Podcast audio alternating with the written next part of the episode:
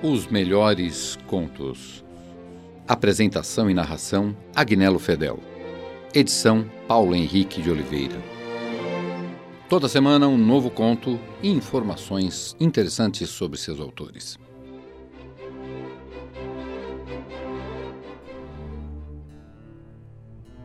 No programa de hoje, ouviremos um conto do autor dos Três Mosqueteiros e do Conde de Monte Cristo, Alexandre Dumas.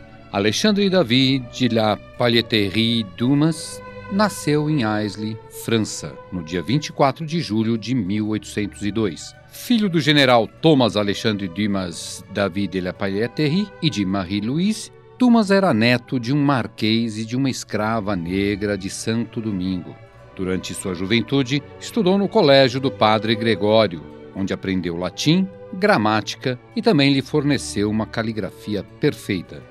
Em 1823, por causa de sua bela caligrafia, Dumas acabou por secretariar o Duque de Orleans, em Paris, lhe garantindo o sustento e abrindo o caminho para a Comédie Française.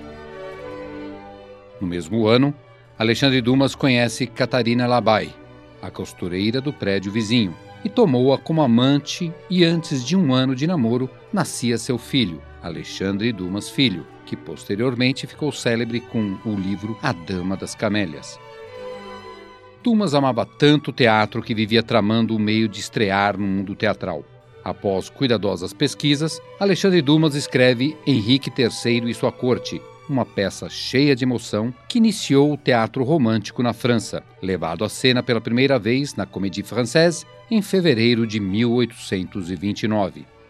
Em 1840, Alexandre Dumas começa a publicar no folhetim do jornal Le Siècle Os Três Mosqueteiros, o primeiro da série de capa espada que depois, em 1844, já lançado em livro, daria a Dumas fama internacional. Ainda em 1844, Alexandre Dumas publica O Conde de Monte Cristo. Ainda dentro das mesmas aventuras de capa espada, publica, 20 anos depois, e O Visconde de Bragelone, continuações de Os Três Mosqueteiros. Completas, suas obras somam 177 volumes. Além de romances e peças teatrais, Dumas também escreveu uma série de contos, alguns históricos e outros nem tanto. O conto de hoje, por exemplo, é um daqueles que vertem para o lado mais fantasioso de Alexandre Dumas pai, que faleceu em Puys, perto de Dieppe, França, no dia 5 de dezembro de 1870.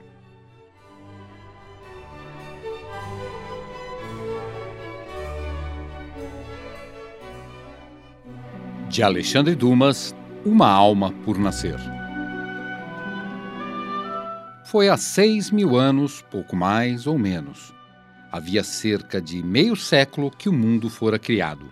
Deus já expulsara Adão e Eva do paraíso terrestre.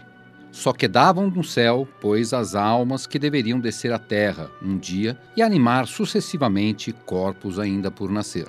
A primeira alma que voltou para Deus foi a de Abel, e os cânticos dos arcanjos e a bênção do Senhor acolheram o regresso da exilada e mártir que devera a luz a um pecado e o amor a um crime. A segunda foi a de Eva, e quando as portas do céu se reabriram diante dessa alma pecadora, maculada pelo pecado, mas purificada pela dor, todas as almas do futuro a rodearam, ansiosas por saber algo sobre a terra. Eva limitou-se a responder: Pequei, sofri Orei. Há na vida muitas paixões, muitas dores e muito poucas alegrias. Depois se colocar à direita de Deus para finalizar ao seu lado a oração iniciada na terra. Para aquelas almas que unicamente o céu conheciam, paixões e dores eram palavras sem sentido. Só compreendiam uma eternidade de paz, como só via uma amplitude de serenidade. Assim sendo, ao passear pelos jardins de estrelas que Deus fizera desabrochar sob seus passos, devaneavam, indagando umas às outras como seriam aquelas coisas desconhecidas no céu e que na terra se chamavam paixões e dores. Acontecia-lhes algumas vezes afastarem-se do grupo formado pelos eleitos em torno do Senhor e seguirem misteriosamente por uma estrada erma. Ao chegarem a um sítio onde nenhuma outra as acompanhara, elas se inclinavam sobre a abóbada do firmamento e procuravam divisar o que se passava entre os homens. Mas as trevas das paixões permaneciam tão impenetráveis aos seus olhos celestiais como as luzes da eternidade ao nosso conhecimento humano. Ora, entre as almas interessadas naquela terra recém-criada, havia uma a quem seu anjo bom dissera: Nascerás um dia do seio de uma mulher Deixarás tua forma imortal pelo mundo que o Senhor acaba de criar. E quando deverei nascer? indagara a alma. Espera e ora enquanto esperares, respondera o anjo. E voara para o oriente do céu, deixando a pobre alma ainda mais curiosa do que antes. Um dia o sol velou-se nos céus. Outra alma acabava de deixar a terra. E quando se apresentara à porta do Senhor, o anjo da justiça de lá a expulsara. Todo o radioso cortejo do Senhor que pusera de joelhos, redobrando louvores e orações, e indagando o que poderia ter feito aquela a quem Deus expulsara. Deus respondeu: Chamava-se Caim e matou Abel. E o céu velou-se diante do primeiro crime, como se velara diante do primeiro pecado. Que pode haver no mundo, indagou a alma por nascer, que seja a causa de um irmão matar um irmão? e continuava a esperar e orava enquanto esperava.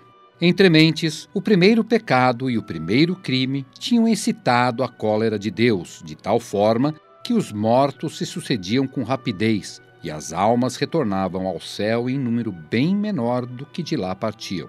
Sempre que alguma delas chegava, pediam-lhe notícias da terra, e ela respondia: Diante de Deus apaga-se a lembrança dos homens, mas tudo quanto Deus faz é belo, e a terra, malgrado seus sofrimentos, também oferece alegrias. Os séculos passavam-se e a alma continuava a esperar.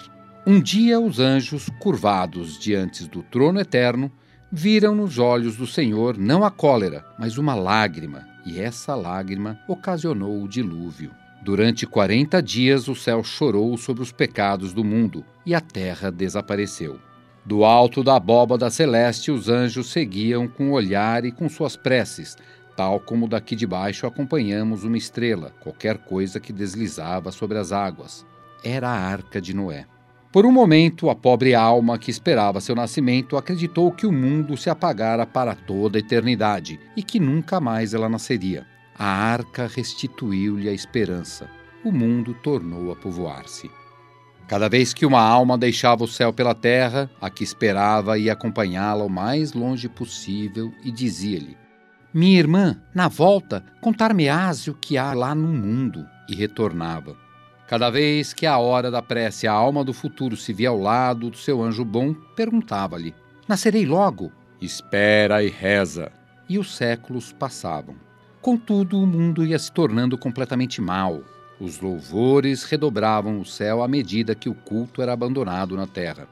De longe em longe regressava uma alma exilada, recebida entre cânticos e flores e abençoada por Deus. Como o castigo não tolhera os crimes, Deus quis experimentar o perdão. Fez uma alma à imagem da sua pureza e enviou-a à terra. Os anjos acompanharam-na cantando e permaneceram longamente ajoelhados depois de tê-la perdido de vista. Mal essa alma, a quem Deus dera o nome de filho e a quem a terra dera o nome de Jesus, permanecera 30 anos no exílio e já as almas começaram a retornar ao céu purificadas pelo homem divino. Cada dia era uma festa, cada dia a eternidade de ventura recomeçava radiosa e esplêndida, e cada dia o céu se povoava de virgens e de mártires. Enfim, terminada sua missão, o Filho de Deus reapareceu, trazendo nas mãos dilaceradas uma coroa de espinhos. Disse-lhe Deus: Vem, meu filho, teus pés feriram-se nas pedras do caminho, mas teu coração conservou-se puro em face das tentações, e fê-lo assentar-se à sua direita. Que mundo será esse? dizia consigo mesma a alma sonhadora, em que se atrevem a matar o Filho de Deus. Só se falava no céu de uma grande pecadora a quem Cristo convertera e que era impacientemente esperada. Chegou. A primeira alma que ela encontrou foi a que continuava a esperar o seu nascimento. Perguntou-lhe: Minha irmã, qual é o teu nome? Madalena, respondeu a pecadora. Dize: há na terra muitas alegrias? Sim, mas são passageiras e as do Senhor são eternas. E Madalena foi ajoelhar-se aos pés de Deus. A alma continuava a esperar. Ela ouvira o Senhor dizer a Madalena: Muito te será perdoado, porque muito amaste. E indagava consigo mesma como seria aquele amor, do qual nada se sabia no céu, e que perdera Eva e que salvara Madalena. E cada vez mais se impacientava por decifrar os mistérios daquele mundo onde Deus exilava tantas almas, daquele mundo distante e desconhecido, onde por alguns anos de paixões sacrificavam uma eternidade de ventura. Não era desejo, sua natureza lhe interditava o desejo, era esperança. Talvez quisesse padecer o martírio, como as outras, a fim de retornar a Deus cingida por uma dupla coroa. Talvez, apesar de tudo, fosse de uma essência menos divina do que suas irmãs e sentisse os efeitos do sopro de cólera que o anjo caído lançara sobre suas irmãs ao deixar o paraíso. E no meio da imensa beatitude, continuava a aguardar as alegrias temporais. E sempre que encontrava seu anjo, dirigia-lhe a mesma pergunta, a qual era sempre dada a mesma resposta. Contudo, as notícias vindas da terra não eram muito atraentes para uma filha do céu. Os apóstolos tinham acompanhado Cristo de perto e, se chegavam com a alma pura, traziam um corpo bem desfigurado. Os homens não pareciam dispostos a seguir o caminho traçado pela mão divina. As virgens que regressavam ao céu agradeciam a Deus por tê-las despojado do seu invólucro terrestre, e quando falavam da terra, faziam-no sem saudades. A alma continuava a esperar. Os séculos passavam. Enfim, a lei do Senhor voltou a reinar. A luz fora forte demais a princípio e, em lugar de iluminar, cegara. Era agora um ótimo momento para descer à terra. Não havia mais imperadores cruéis, não havia mais apóstolos mártires. Tudo parecia caminhar de acordo com a vontade eterna. E para uma alma solitária que se contentasse com a sombra e amor, a terra ofereceria muitas alegrias. Pelo menos assim afirmavam certas almas, cuja primeira preocupação ao chegar ao céu era procurar as almas que haviam perdido quando ainda estavam na terra, para continuar, sob o olhar de Deus, um amor iniciado entre os homens.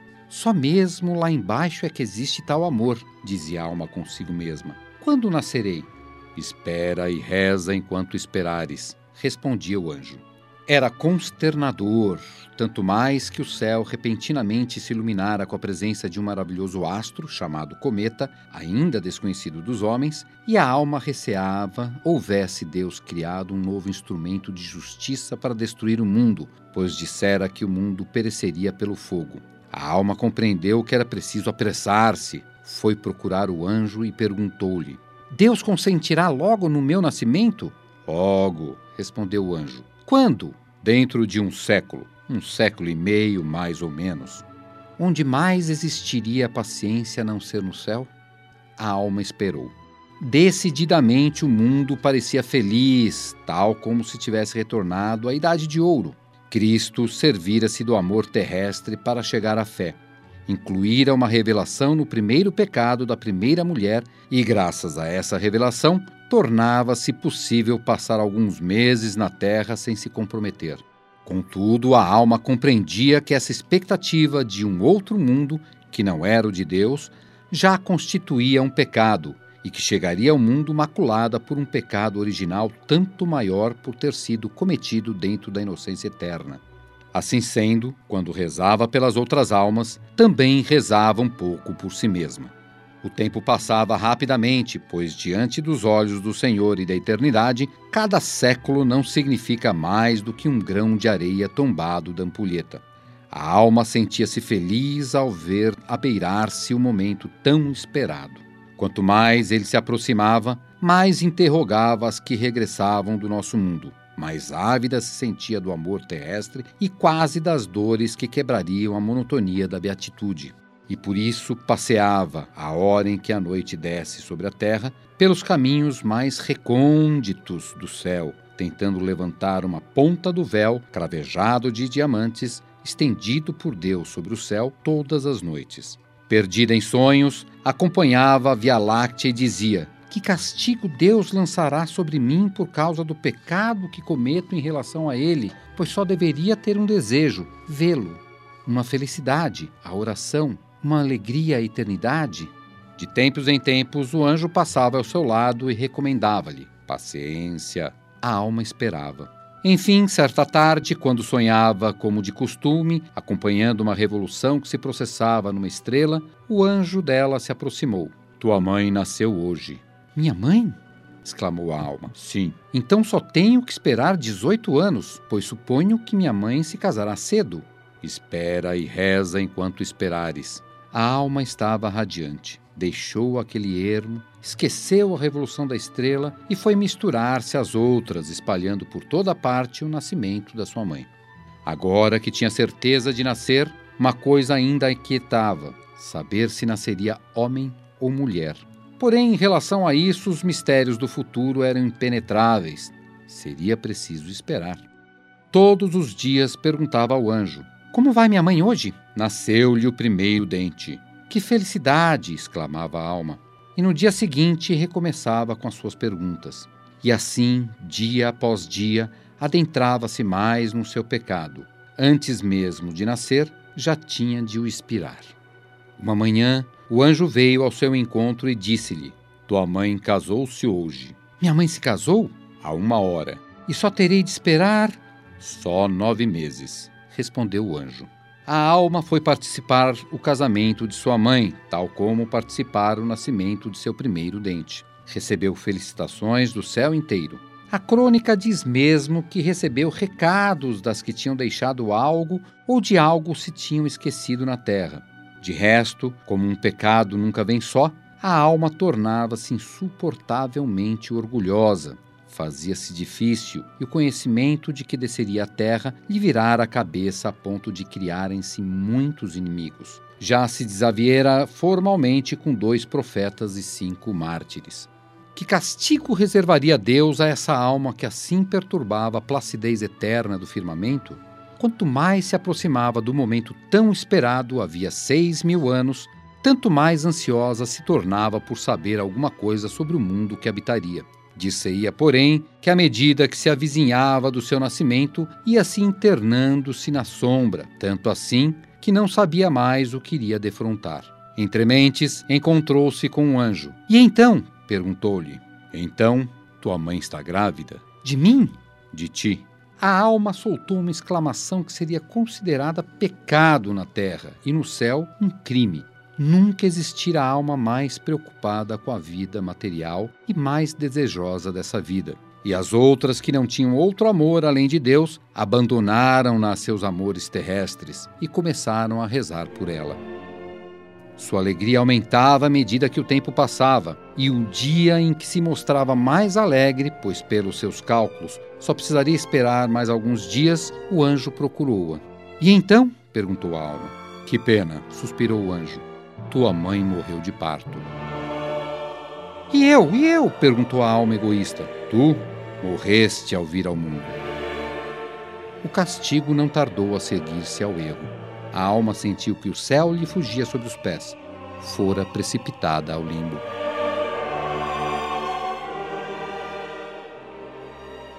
Vocês acabaram de ouvir Uma Alma por Nascer, de Alexandre Dumas.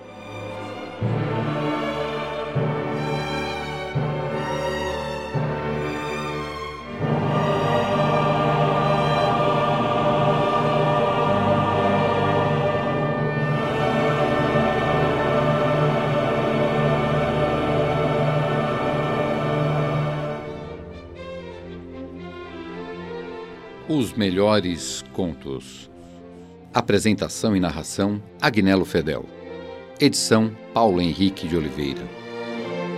Toda semana um novo conto e informações interessantes sobre seus autores.